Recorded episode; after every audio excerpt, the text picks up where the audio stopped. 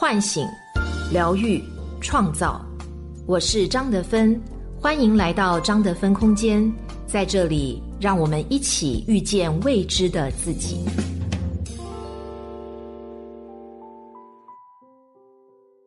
大家好，我是今天的心灵陪伴者杨锵锵，和你相遇在张德芬空间。今天和大家分享的主题是从众心理，作者蔡尖尖。没想到能压垮一个百炼成钢的中年男人，现在新增了一项，那就是批改孩子作业。就在前两天，一位家长实在受不了，录了一段几分钟的短视频发到了网上，直怼老师和各种层出不穷的家长任务。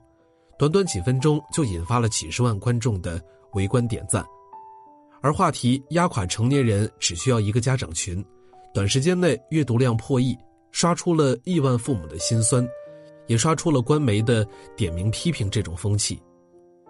在视频的结尾处，这位家长发出直击灵魂的拷问：“教是我教，改是我改，我还要昧着良心说老师辛苦了，到底谁辛苦？”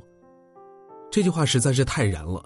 让万亿父母迅速被点燃情绪，加入吐槽大军，看到未婚未育的人生育欲望又是直线下降。作为一个拥有小学生神兽的家长，我也经历过绝大多数父母教育难题的情况。上个月的某个晚上实在是太累了，女儿还在上课外网校，我就睡着了。十点多的时候，她摇醒了我，说：“妈妈，你快起床，试卷要批改，备忘录要签名，批改试卷。”我一边催他洗澡睡觉，一边强睁着眼睛批试卷，心里直嘀咕。第二天的家长群里，也有人发出了同样的疑问。但是比其他家长群重灾区地区好的是，学校各种通知或者作业都有专门的 APP，家长群里面没有任何老师，大家一般不冒泡。可看着别人家这样的群信息，就像老师当着几十个人开个小型批斗会。被贴上不负责父母的标签，心底也是瑟瑟发抖。国庆前那位开家长会上突然情绪崩溃的大老爷们儿，就是因为经常不回复家长群的信息，被老师点名之后突然就失控了。能让一个成年男人在公众场合嚎啕大哭，家长会被点名，只能说是压垮骆驼的最后一根稻草，背后所搭载的是在疯狂吐槽的家长们。暂时都无法脱开的困局，教育压力上没有足够的帮手来分担，高度参与孩子的教育，像自己又上一次学，职场和生活的长期双重夹击，孩子教育上还要对你迎面痛击，手机上每一个弹出的信息，就像一根根抽下来的鞭子，在向你说道：“继续跑啊，别停。”怼也怼了，草也吐了，苦水也倒了，然后呢，还不是一样要继续前行吗？冷静下来之后，你会发现，这个事情上有很多疑点。为什么教育会变成这样呢？老师为什么会这么做呢？这样的矛盾，除了一刀切，有什么解决办法呢？作为强大和卑微集结一身的中年战士，为了孩子，我们也必须保持清醒。在这场风波中，作为首当其冲主体的老师，他们的发声又是什么呢？为此，我特地采访了一位有着二十多年教龄的小学教师，他在重点、非重点的公办小学都任教过。听完我的一系列问题之后，他并不讶异，解答脉络也十分的清晰。首先，做父母就是辛苦，越负责的父母越辛苦，这一点上大家都无法避免，也不需要讨论。其次，批改并不是真的让家长批改卷子，而是一种督查的方法。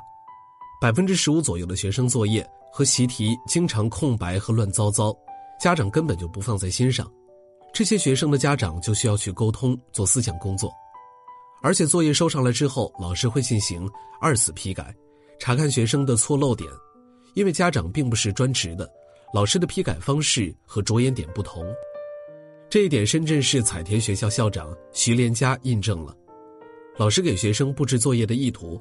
是让学生对在学校所学的知识进行复习和巩固，家长在家一般是对老师布置的口头作业和活动作业进行协助，而书面作业，家长只需要起到督促作用即可。最后，需要陪着孩子写作业的时间，并不会一直持续，基本上在三四年级的时候，父母就退出了，一到三年级的学生需要养成良好的学习习惯，所以才需要家长配合敦促。等到小学读完，分水岭就会完成。这是一种共识。我执教二十多年里，大家都是这么做的。特别是重视孩子教育的父母，他停了停，又叹气说了一句：“还不都是为了孩子们，不能放弃啊。”从这个角度来看这条信息，老师也是爱之深才责之切。是啊，大家都快忘记了，教育的主要对象是孩子，现在却变成了家长和老师的冲突，因为社会精细程度越高，越多的人参与到孩子的学习中去。却能把所有人都搞得焦头烂额。这次冲突下的孩子已经被集体焦虑情绪给模糊了面目。教育焦虑从什么时候开始呢？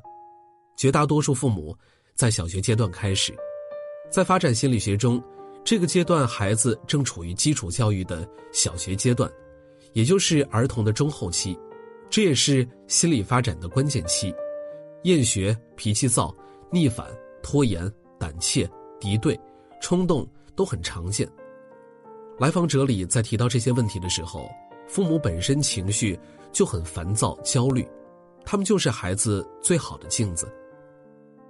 经济学家薛兆丰有一句很残酷的话：“让你加班的不是你的老板，而是其他愿意加班的人。”孩子就是家长的投射，而教育上的内卷化，就是成人社会的内卷。内卷化一词已经成为了大家的共识，也就是说，大家集体付出的努力是叠加的，但是结果其实并没有变化。大人加很多的班孩子学习时间更长，也不能改变优质教育资源短缺的事实。焦虑并不是需要谈之色变的，适度的焦虑能让我们紧张重视起来，把手头有限的资源分配到正确的方向去。在最艰难的陪伴神兽阶段。越意识到这些干扰因素，就越不会被外向和情绪所绑架。首先看清从众心理，跟风不一定适合孩子。让娃上花样培训机构的，未必是孩子真正的需求，而是那些为娃安排满满兴趣课、培训班，还在朋友圈发孩子每天背一首唐诗小视频的妈妈们。孩子真的需要吗？他的兴趣是什么呢？别的孩子都有的，他都要上吗？有选择、有目标、有规划的去做适合孩子个性、年龄和分水岭的教育，这是第三种选择。其次，避免隧道视觉效应击垮自己。那些逼着孩子去攀比的又过度焦虑的家长，其实已经失去了对现实的清楚认知。只要出力出钱，结果就一定是好的。不好，那我也尽力了。只要你考上了，我的一切才值得。社会学里面有一个隐身的概念，叫做隧道视野效应，指一个人若身处隧道，他看到的就只是前后非常狭窄的视野，不能缺乏远见和洞察力，眼前只有一个光亮出口，你看不到任何其他的风景，所有的精力都用来摆脱黑暗。孩子如果也有这样的认知，他们只会觉得未来很可怕。最后，教育始终是长途跑。二十英里法则，孩子的教育时间其实很长，但是就是因为时间长，学习习惯尤为重要。那么如何把它走完呢？美国心理学家吉姆·柯林斯就提出了二十英里法则，指的是从美国西海岸圣地亚哥到某个地方有三千英里的路程，这段路程地貌十分的复杂，而且经常会遭遇到天气变化，每天该走多少英里才是一个合适的速度呢？答案是。日行二十英里，也就是每天走三十二公里，只有这种旅客按期走完了全程。也就是说，孩子的教育问题不需要负荷冒进，也不能时断时续，目的是为了让孩子保持一种轻松自律状态，学习才会成为贯穿一生的好习惯。最后，质疑那个怒吼退出家长群的爸爸，我们同样为人父母。除了体验你的无奈，我们能做的其实也有很多，其实也有很多，吃得学习的苦，我们才能尝到教育的甜。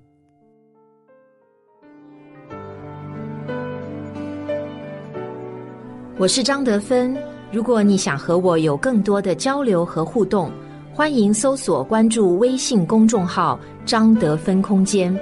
心灵之路上，我会和你一起成长。